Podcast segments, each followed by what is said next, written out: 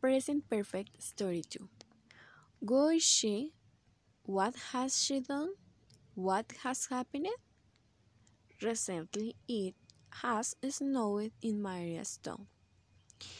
In the last week, it has snowed three times. Maria has always loved the snow.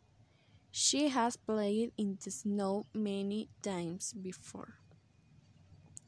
Maria, dog Sparky, has never played in the snow. This is Sparky's first snow. He has not felt the cold yet. Maria has just received a new sled for Christmas. She puts on her warm clothes and snow boots. She pulls the sled up the hill.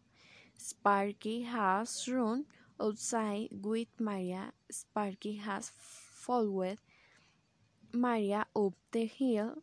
He feels good. Maria has finally reached the top. She sits on her sled she rides down the hill. Sparky runs beside the sled. They have finally reached the bottom.